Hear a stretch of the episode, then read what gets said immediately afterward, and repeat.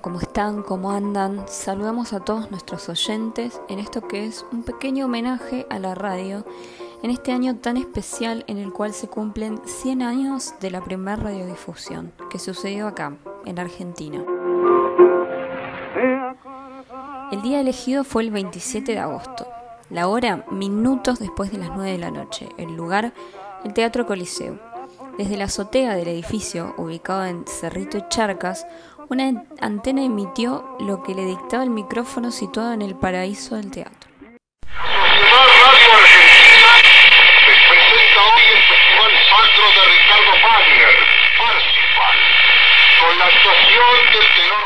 La voz de Susini abrió una transmisión de tres horas que pudieron escuchar apenas 50 personas que eran las propietarias por ese entonces de las contadas radios a galena que había en Buenos Aires. Con el avance de la tecnología y los procesos de fabricación, cada vez eran más las familias que contaban con un aparato de radio en sus hogares y que podían disfrutar de su contenido tanto para adultos como para los más pequeños de la casa. Este era el caso de la radionovela infantil Las aventuras de Tarzán, que fue emitida por Radio Splendid a principios de los años 50 y tuvo tal éxito que alcanzó además al público adulto. Mariano, un radio oyente de la época, lo recuerda de la siguiente manera. Sí, porque la- nosotros siendo chicos oíamos este eh, como todos los días a Tarzán, que era, un- era una serie que pasaban por radio, que transmitían y este, describían todo lo, todo la, la- lo que era la selva y todo lo demás. O sea que lo tomábamos totalmente concentrados, veíamos eso. Y después había otro programa también para chicos a la tarde. Y a la noche ya eran los programas para grandes.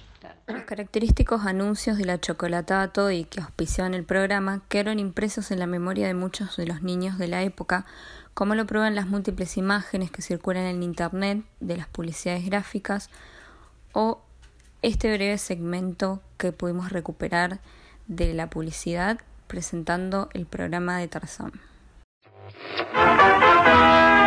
Bobby, el alimento nutritivo para grandes y chicos, les recomienda que mientras escuchan esta audición, tomen ustedes el riquísimo Toddy frío. Toddy frío que reanima y refresca. Y así se complace en presentar.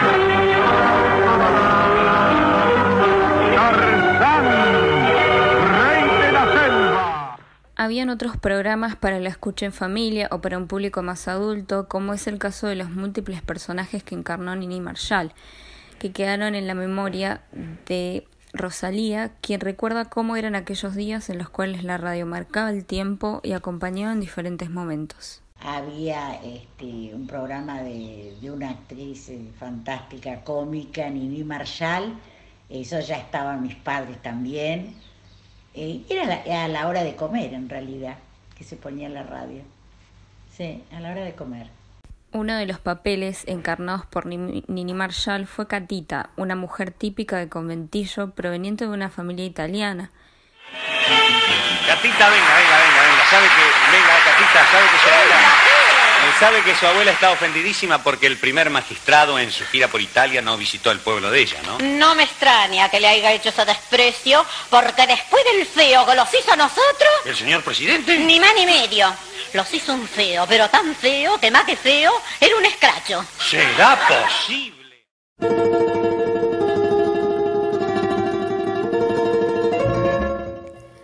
Radio como centro de entretenimiento se hacía presente en todo el país, donde cada provincia tenía sus propios programas y producciones.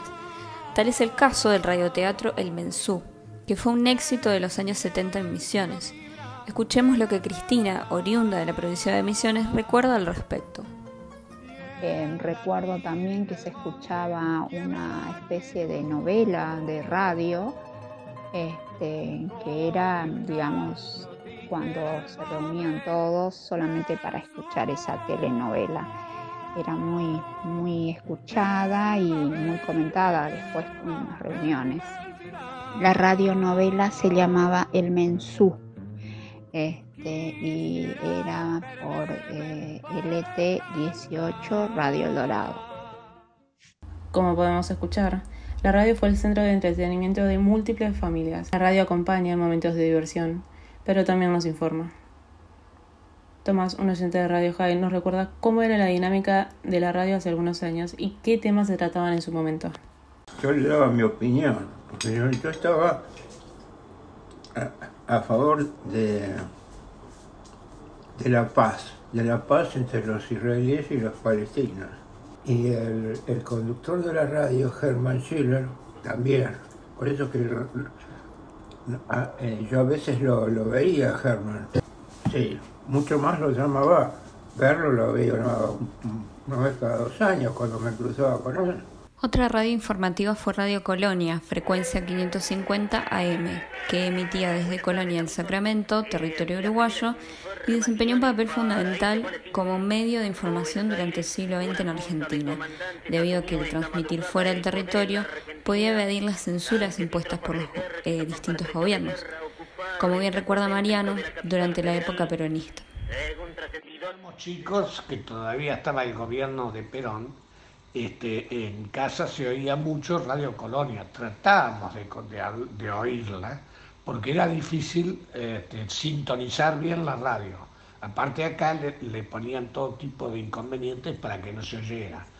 Y cuando oíamos Radio Colonia nos prendíamos todo porque ahí eran las noticias sobre el- el- lo que sucedía en Argentina, que acá no te lo.